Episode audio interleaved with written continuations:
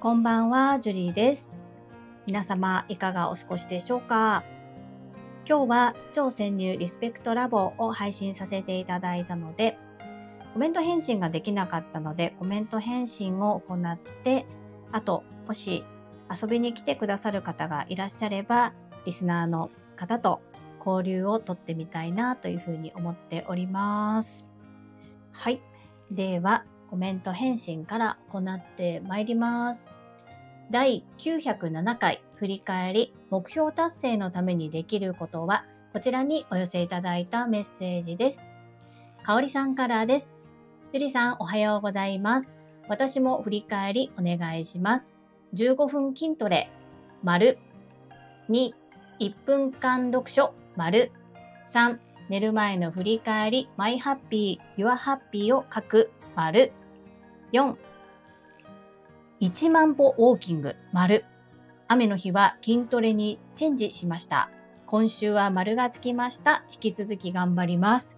わあ、かおりさんすごいですね。メッセージありがとうございます。確かかおりさんは今1%の勝者になるための実践講座を受けておられるんですよね。きっとその課題を頭に置きながらされているのでしょうか。すごいなというふうに思います。これだけ動けていたら体が変わりそうですね。かおりさん、アウトプットありがとうございます。あ、そして、かたろうさん、こんばんは。いちごやさん、こんばんは。気づいてくださってありがとうございます。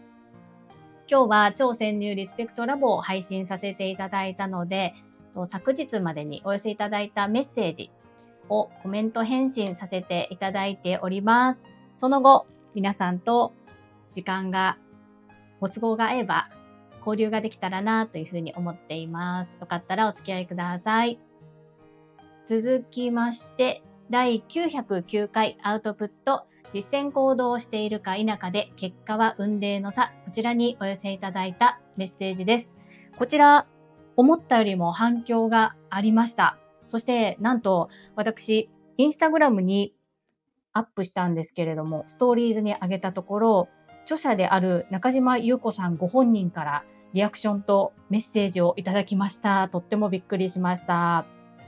あ、かずみん、こんばんは。お忙しい時間帯にありがとうございます。今、コメント返信を行っています。よろしければ聞いてください。では、日野武さんからいきます。最近、樹里さんから本のアウトプットの発信が増えているのがさすがの習慣火力です。中島優子さん、あの要望で、容姿、要望、なんて読むんだ？これは。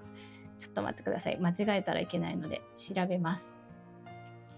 要望であってますね。あの要望でありながら、結構覚悟を持った男気あふれる方なんですよね。日野武先生、メッセージありがとうございます。はい。中島優子さんでも本当にされてることをうん、見ていると男前な方だなというふうに感じます。あ、いろ、あ、なんかたくさん聞いてくださっています。ありがとうございます。キャプテンこんばんは。はい。あ、ゆうこれたかさん、こんばんは。ありがとうございます。今、あの、コメント返信行っています。よければお付き合いください。続きまして、かおりさんからです。ゆりさん、おはようございます。書籍の紹介ありがとうございます。いつもインスタをやっているので読んでみようかと思いました。いつもいろいろなアウトプット勉強になります。ありがとうございます。かおりさん、メッセージありがとうございます。かおりさん結構インスタグラム投稿されてますよね。このインスタグラムを何のために投稿するのかによってやり方が変わってくるのかなっていうふうにこの本を読みながら感じています。やっぱりたくさんの方に届けたい、そしてフォロワーさんも増やしたいし、ビジネスとしても行っていきたいという場合は、この書籍本当に参考になるなというふうに思います。もしよかったら読んでみてください。私はようやく半分ぐらい読めたような感じです。あ、和夫さんもこんばんは。今コメント返信しています。あ、力夫さんこんばんは。皆さんありがとうございます。和夫さん、ちょうど今から和夫さんのコメント返信させていただきますね。ドクターロバーツ和夫さんからです。樹里さんがご紹介されたインスタで夢を夢を叶えた50人のやり方を一冊に購入してしまいました。到着が楽しみ。どんな内容なのかな？ご紹介ありがとうございます。ところで、樹里さんがスタイフでアウトプットするまでもない本とかあれば教えてください。あ、タイトルの紹介とかは大丈夫なので、ないよーとかあるようで、僕は積んどくが結構溜まってきたんですよね。片付けないと。はい。和夫さん、メッセージありがとうございます。和夫さんなんかオーディブルも聞かれてるし、紙の方も読まれてるっていうことですよね。で私は本当に恥ずかしながら読書をしないで来たので、はい、あ、そうです、そうですよね。なので、あまり家に本がないんですよ。こう、買ってしまうっていうこともなく、で、主人はどちらかというと一度読んだ本をなかなか手放せない方なので、溜まる一方だし、読んだ本は手元に置いときたいんだとかっていうふうに言っていたんですけれども、実はですね、もう10年も手をつけていない本が結構ありまして、で、それをこの間私は話をしました、主人と。すると、もう10年も見てないからいらないっていうふうに言ってくれました。これ私にとってはめちゃくちゃ嬉しいです。なぜかというと、その空間を有効活用できるからです。で、和夫さんこれ参考になるかわからないんですが、私、整理収納アドバイザーなんですけど、その協会の長の方、理事の方が、本を買って読み終わったらそのままブックオフに行かれるんですよ。家に置かないんですって。読んだらもうその本は即売るっていう風にされて家に本を置かないっておっしゃってました。で確かにそうだなと思って一度読んで読み返したい本は手元に置いておけばいいと思うんですけれども読まない多分2回3回読むっていう本の方が少ないんじゃないかなと思うんですね。皆さんいかがですか？私も教科書的に使いたい本とかお守り的にこうずっと見たい本以外は2回3回読み返すってことがあんまりないんですよね。なので本当に一生手元に置いておきたいと思う本以外は読んだ形跡を残したいのであればこうねリスト化してもいいのかななんて思ったりもします。あ、キャプテン貯める派なんですね。あとこう、自分が買った本とか、こう読んでる本、読んだ本をコレクション的にこう眺めるのが楽しいという方もいらっしゃいますよね。それはそれで楽しみ方かなというふうに思うんですね。なんでちょっとずれましたけど、和夫さん、私の場合はアウトプットするまでもない本っていうのは今のところないです。はい。カズミン、早く売ると高い値段が好き。そうなんです。それで、紙ってね、虫つくんですよ。あんまり皆さんそういうこと考えない方が多いんですけど、結構ホコリがついて、ホコリを食べに来た虫が紙を食べるっていうね。で、色も変わっていきますし、なので本当に、なんだろう、読み満足なんだったら、日本は土地が高いです。なので、その土地、空間、普段ね、あまり気にしないんですけれども、自分の住んでる家の価値を考えると、本、まあ、物をたくさん、使わないものをたくさん置きすぎるっていうのは空間的にはもったいない使い方をしている。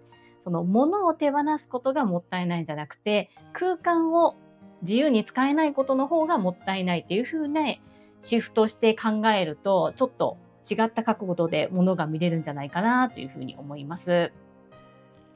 ゆうこれたかさん、旧会社の社長は姫路から通ってたんですが、行きに読んで会社に来たらよくおっちゃんにくれてま、あ、そうそうそう、その整理収納アドバイザーの協会の理事の方も、だからそんな感じですよね。もう読み捨て。借りて返すのはめんどくさいから買うんですけど、本当に教科書的に自分が近くに置いておきたい本以外はもうそのままブックオフにさよならするみたいです。ガタロさん積んどく派。そうですか。はい。エッチゴヤさん、さすが整理収納アドバイザー。そう、整理収納アドバイザーの、なんだろう、知識っていうのは本当に学んでよかったなというふうに思いますね。私自身がこう片付けが得意じゃない人で、もしかしたらこの片付けにも何かルールがあるんじゃないかっていうところから学びがスタートして、アドバイザーになりたいと思ってなったわけではないので、やっぱりそういう片付けたり手放すのが苦手な方の気持ちがわかるかなわかりやすいアドバイザーかもしれません。和夫さん、今の私にはとっても参考になります。わあ、ありがとうございます。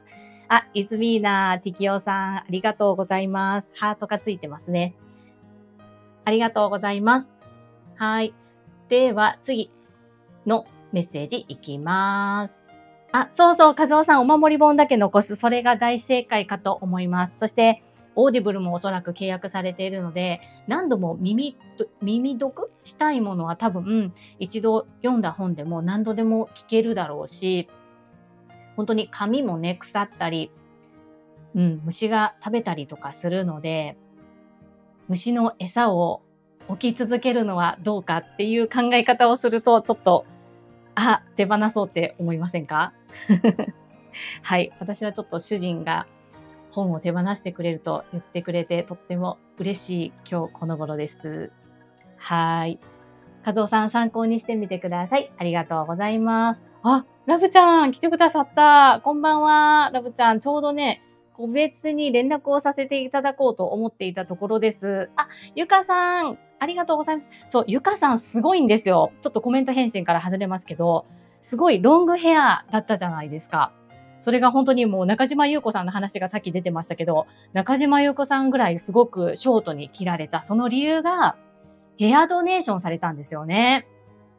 そして、生まれ持って、こう髪が綺麗っていう特質を活かして、31センチ伸ばして、ヘアドネーションがされてて、本当にすごい、そしてゆかさん、やっぱり可愛いから、ショートもすごく似合ってました。いやーね、優しいゆかさんらしい行動だなと思って、ほっこりと Facebook 読ませていただきました。はい。うん、本当にショートも可愛いし、顔もちっちゃいですし、めちゃくちゃ羨ましいです。はい。続きまして、コメント返信行かせていただきます。松浦和子さんからです。樹里さん、アウトプットのスピードが上がってますね。私も中島優子さんのインスタで夢を叶えた50人のやり方を一冊にまとめました。購入してますが、パラパラしただけでした。3分の1読んでアウトプットもナイスなアイデアですし、樹里さんのコツコツの魂の美しさに感動します。松浦和子さん、メッセージありがとうございます。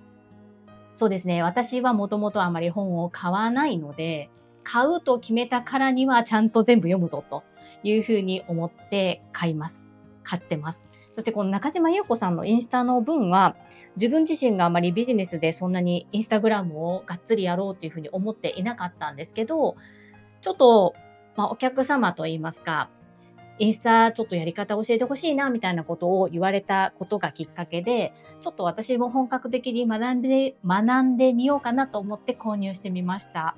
なので、松浦和子さんがどういった目的でインスタグラムをするかによって、この本が役に立つか立たないかっていうのが変わってくるのかなというふうに思います。そして私はね、本当に突出した能力がないんですよ。なので、こう、コツコツぐらいしかね、できることがないという感じで一生懸命続けております。メッセージありがとうございます。ガタロさんから、ゆかさん、ショートでも可愛いゆかさん、ジュリさん、Facebook にも一番にコメントくださりありがとうございます。えっちごやさん、中島優子さんもゆかさんのコメントされてましたね。はい。こうゆかさんと中島優子さんってお友達でいらっしゃるんですよね。なんかやっぱりすごいインスタのフォロワーさんが漫画家同士つながっておられるんだろうなっていうふうに思いました。いやー、すごい方々の集まりですね。はい。メッセージありがとうございます。続きまして、たまみさんからです。樹里さん、月に2冊、読書すごいです。私もまずはサボりがちな1分読書の継続と月に1冊から頑張ります。中島優子さんとも、中島優子さんもとっても素敵な女性です。ハート。朝倉先生と同じことをおっしゃられている瞬間とかもあって、素敵な女性はやっぱりどこかしら通じる部分があるのかななんて感じてしまいました。樹里さんの書籍のアウトプット会も楽しみにしています。はい、たまみさんメッセージありがとうございます。たまたま1月と2月が2冊ですが、3月は0.5冊かもしれませんし、ちょっとどうなるかわからなくって、正直に申し上げると、今の私にとっては、何ヶ月に何冊っていう冊数はあんまり、まあ、どうでもいいと言いますか、とにかく読書習慣を身につけるっていうことを目標に1日1分行っているっていう感じです。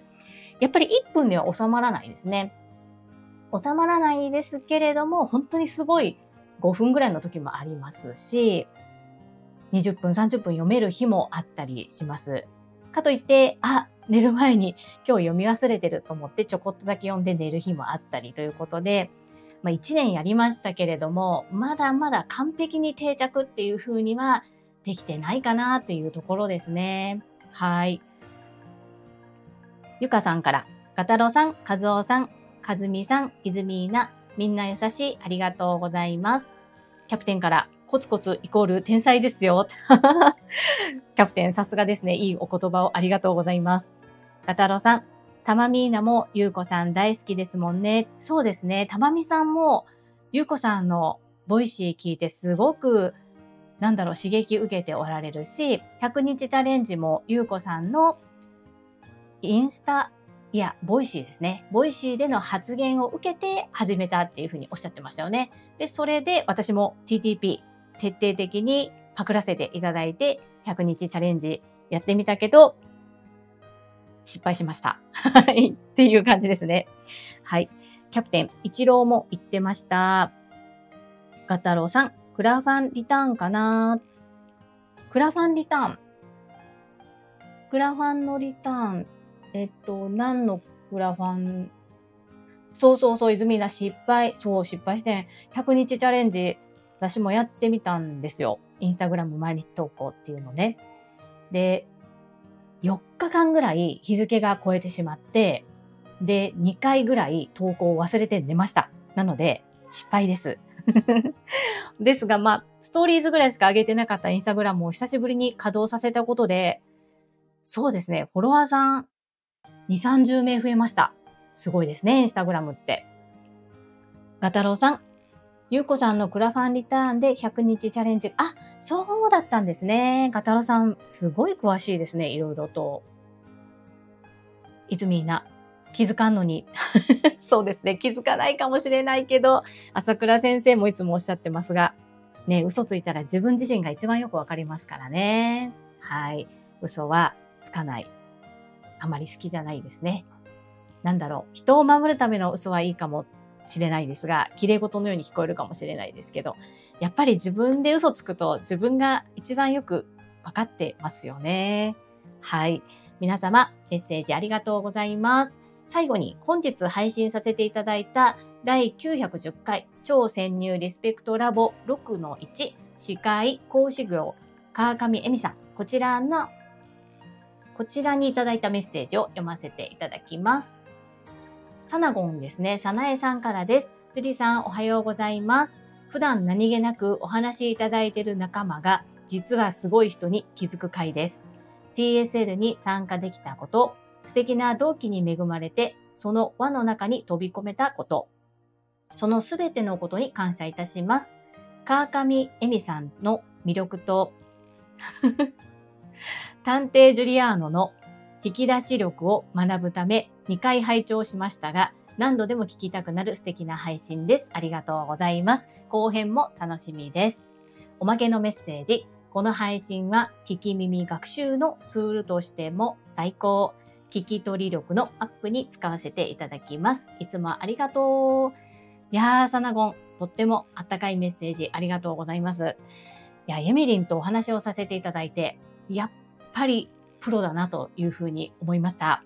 うなみゆくよさんの時もそうなんですが、プロのね、アナウンサーさんとか、司会の方を相手によく私オファーかけたなっていうふうに自分でも思いますが、だからこそ、こう、なかなかこうご自身のことを普段話されない方の話が聞けるっていうのは、本当にありがたいことだし、すごくいい時間を持たせてもらったなというふうに思っています。ガタロさん、リスラボ最高ありがとうございます。いや、めちゃくちゃ嬉しいです。本当に私が一番ね、対面でお話をさせていただいていて、めちゃくちゃありがたいんですよね。で、それをまた皆さんに共有させていただいて、で、皆さんも喜んでいただけるこの循環が最高だなというふうに私も思います。6回目になるんですよね。もう半年やってるっていうことで、とても不思議な感じなんですけれども、今まではどちらかというと、私が TSL の7期卒業生ということで、7期の方を中心にお話を聞かせていただいて、そして唯一男性がマインド TU さんだったんですけれども、今後はですね、外の世界といいますか、自分があまりこう足を踏み入れたことのない世界にいらっしゃる方々の話も聞いてみたいなというふうに思っています。はい。ガタロさん、アミコさんも再絶賛、あ、そう、アミコさんね、びっくりですよね。と、アミコさんは、そう、スタンド FM とボイシーどちらもされてるんですよね。すごいなと思って。で、ボイシーも多分毎日で、スタンド FM もほぼ毎日だと思うんですけど、日野武先生が先日、ボイシーで私のスポンサーコールを入れてくださったんですね。応援してますっていうような。そして昨日からスタンド FM のアミコさんのチャンネルにて、スポンサーコールをしてくださったんですけれども、そう、今日、そうなんですよ。お褒めいただいて、今日のアミコさんのスタンド FM で、の、私のことをね、褒めてくださったんですよね。びっくりしました。多分、アミコさんは、その司会とか、そういった進行役のお仕事も本業ではないですけれども、まあ、タレントさんみたいな感じなので多分いろいろされていると思うんですが、必ずこうスポンサーコールをする前に、そのスポンサーコールをする人のところへ行って、ちゃんとリサーチしてから、それからされるっていうね、すっごい、何ですかね、心遣いがすごい方っていうのですかね。本当にそういったところ尊敬します。はい。越後屋さん。今日のあみこさんのスタイフ、ジュディさん、ベタ褒めやったね。はい、びっくりしました。ありがたいです。あみこさんとスタイフライフやって、やってもらえますかね。はい。越後屋さんとメンバーシップさんなので、あれなんですけど、またちょっとお伝えさせていただきますけど、ちょっとしたもしかしたら、サプライズがあるかもしれないです。後半はアミコさんのボイシーライブとか、そうですね、ボイシー、そう、私がボイシーのパーソナリティじゃなくてもゲストとして参加はできますもんね。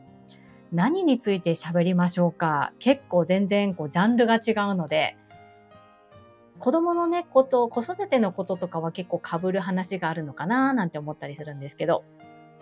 はい、ガタロさんから、この間2月3日に、そうそうそうそう、森次先生の講演会司会やってたね、あみこさんらしいですね。私もその森次先生の講演会は拝聴していないんですけど、あみこさんがやるとおっしゃっていたので、されたんだなというふうに思いました。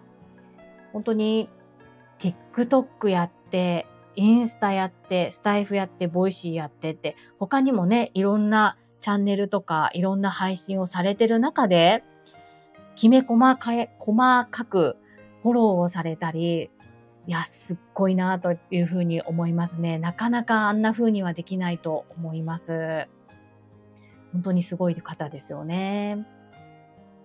ガタロさん、家電量販店でも働いてる。おそらくそうですよね。この、これが主のお仕事なんですかね。私で言うところのサラリーマンみたいな。で、自分が好きなダンスをやるために、多分家電量販店でも働いて、そしてイベントにも出て、結構いろんなところで表彰されたりも、インスタグラム見ているとされていますね。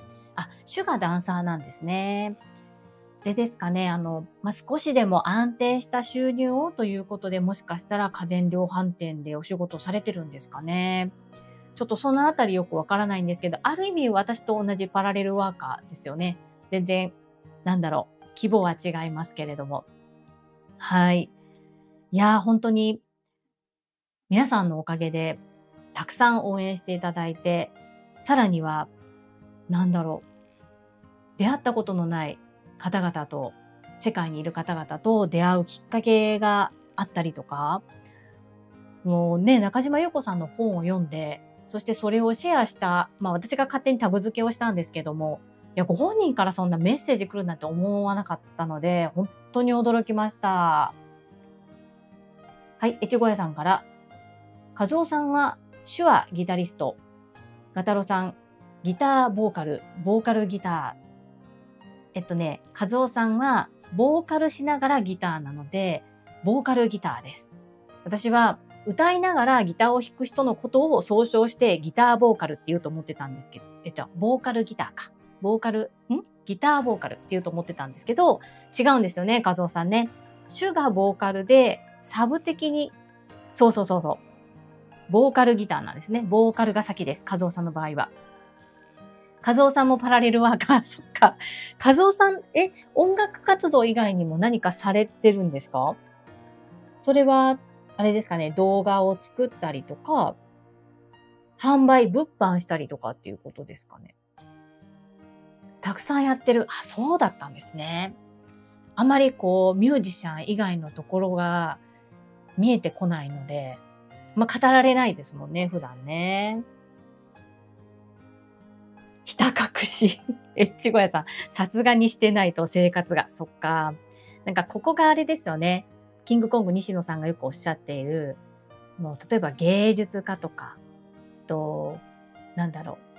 エンタメやってる方ダンサーだったりとか、出、なんて言ったらいいんですかね、パフォーマーの方々が、それだけでちゃんと食べていける、なんだろう、仕組み作りっていうのが日本は遅れてるっていうふうに言ってますよね。イズミーナ、カズオッチすごい。ほんとカズオッチすごいです。と、そうなんですよ。私がね、ハッピーバースデーソングギフトを作ってくださいよってカズオさんに、まあ、軽く言っちゃったわけですよ。欲しいなと思って。そしたら、ベースのサイトとかも、和夫さん自分で作られるんですよね。で、おそらく、あの配信してくださってるサムネとかも自分で作ってるんですよね。何でもできちゃう和夫さんです。いちご屋さん、3月17、とある資格試験の後、和夫さんライブ行けるかも。いちご屋さん資格試験を受けられるんですね。なるほど。それは新しい職場での何か試験ですか？それとも外部の試験でしょうか？ガタロさんもね、先日試験受けられてましたよね。そっかそっか。ってことは、越後屋さんのお住まいと、和夫さんのライブをされている千葉が近いっていうことですかね。和夫さんはありがとうございます。ガタロさん。ガタロさん、この顔、ちょっとなんかわかります？はい。エッチゴヤさん、外部の試験。あ、そうなんですね。泉名、エッチゴヤさん、ファイティン。そう、ライブが、あの、おぎくぼ、そう、よく聞きます、おぎくぼの、ケーズドリームでしたっけ？なんかよく名前が、名前聞くなっていうふうに思ってますね。はーい。あ、そうそうそうそうそうそう、エッチガヤさん、ほめほめゆかさんも来た、はぎ、はぎくぼでいいですか？合ってます？はぎくぼです。また、いか、またいかがでしょう？試験応援しています。いや、皆さんの交流がいいですね、とっても。おぎくぼ、ごめんなさい。はぎくぼじゃない、おぎくぼ。みんなに教えてもらってます。おぎくぼ、おぎくぼ。はい。ごめんなさい。ありがとうございます。いやー、漢字がやばいな。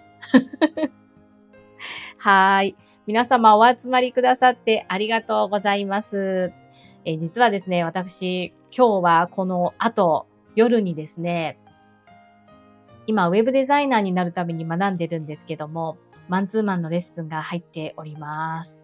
進捗が全然悪くて、もう本当になかなか前に進めないんですけれども、やっぱりね、あのトラファミリーのベックさんとかはすごいなというふうに思いますね。サクサクと作れて。またちょっとベックさんとはジャンルも違うんですけれども、こう、新たなことに踏み出すっていうことと、うーん、桁を変える発想ですね。まだまだそんなところまではいかないんですけれども、なんとか、こう、次男のこととかもあるので、自宅でできる仕事を地に足つけてできたらなぁなんて思って一生懸命学んでいます。ここでね、ガタロさんも試験を受けられたり、あと、越後屋さんも試験を受けられたりということで、皆さん本当に頑張って資格を取ったり、学ばれてるんだなっていうのを聞くことができて、いや、私も頑張ろうっていうふうに思いました。かずみん頑張ってくださいってありがとうございます。ゆかさん、地名は私も読めません。そうですか。ありがとうございます。ちごやさん、ちなみに私は業務中。これ大丈夫ですか？はい。いや、皆さん、メッセージたくさんいただいてありがとうございます。あ、りきおさん、ジュリちゃん、ファイトっていつもありがとうございます。頑張ります。本当実は昨日ほぼ徹夜で宿題をやろうと思って頑張ったんですけど、ドスボにはまってしまって、全然進まなくて、いや、もうもがき苦しんだんですけれども、何をどうやっていいのかわからなくなってぐっちゃぐちゃになってしまって、はい。普段はね、子供と一緒に寝るんですけれども、どうしてもね、こう、落ち着いて一人の時間で、ママって呼ばれたり、ちょっとあれないよとか、ちょっと来てというふうに言われず、集中しようと思うと夜の時間しかないんですよね。で、本当に普段はがっつり寝てるんですけれども、昨日だけはね、どうしても今日のために仕上げたかったんですけど、できなかったんです。めっちゃ悔しいです。ですが、正直に先生にできませんでした。ここがこうなってこうでしたっていうことをお伝えして、今日はそこをもう一度仕切り直してもらう予定にしています。はい。ちゃんと寝てね。ちきおさんありがとうございます。かずみ、寝るの大事です。ほんとそうですよね。寝ないと病気になりますね。イズミーナ、ジュリアーノ、寝てへんねん、てきおさん。はい。あの時期は寝てなかったですね。最近はずっと寝てたんですけど、昨日の夜はちょっとやってしまいました。はい。ということで今日職場でちょっとだけお昼休みに10分ぐらいかな、お昼寝をして、帰りの電車でも5分ぐらい寝てということで、今はすごく元気です。続、そういうね、睡眠不足が続かないように頑張っていきます。皆さんもそれぞれ頑張られてるということですごく今日元気、パワーいただきました。私この後、多分頭、ブロッコリー状態でパンパンになると思うんですけれども、しっかりと頑張っていきます。はい。30分というちょっと短い時間だったんですけれども、皆さんと直接交流ができてとっても嬉しかったです。突然のゲリラライブにもかかわらず、22名の方聞いてくださってありがとうございます。そしてコメントをいただけた皆様、お忙しい時間帯にもかかわらずありがとうございます。とっても嬉しかったです。ティキオさん、イズミンは寝すぎ。カズオさん、ジュリさん、パワーをありがとうございます。はい。カズオさん、本、ぜひ、ちょっと、そういった目で見てみてくださいね。そして、そう、もう一旦積んどく、なんだろう。手放すのもありかもって思ったりもしますが、やっぱり、どうしても読みたいから買ったと思うので、パラパラでも見てみてもいいかもしれないですね。カズミン、ありがとうございました。いや、こちらの方こそありがとうございます。はい。では、今日はこれにて終了とさせていただきます。あ、いつみんな頑張りやありがとう頑張ります。今日は本当にめっちゃ気合入れて頑張ります。はい。あんにょーん。えちがさんあんにょーん。てきおさんバイバイ。キャプテンありがとうございました。はい。お集まりくださった皆様ありがとうございます。ゆかさんありがとうございます。これたかんのありがとうございます。かつおさんありがとうございます。同じパラレルワーカー嬉しいです。はい。では、失礼いたします。赤太郎さん、ファイティンありがとうございます。あ、エミリンバイバイもう終わっちゃいました。ごめんなさいね。あ、ラブちゃんもありがとうございます。ラブちゃん、後で連絡します。では、失礼いたします。さようなら。バイバイ。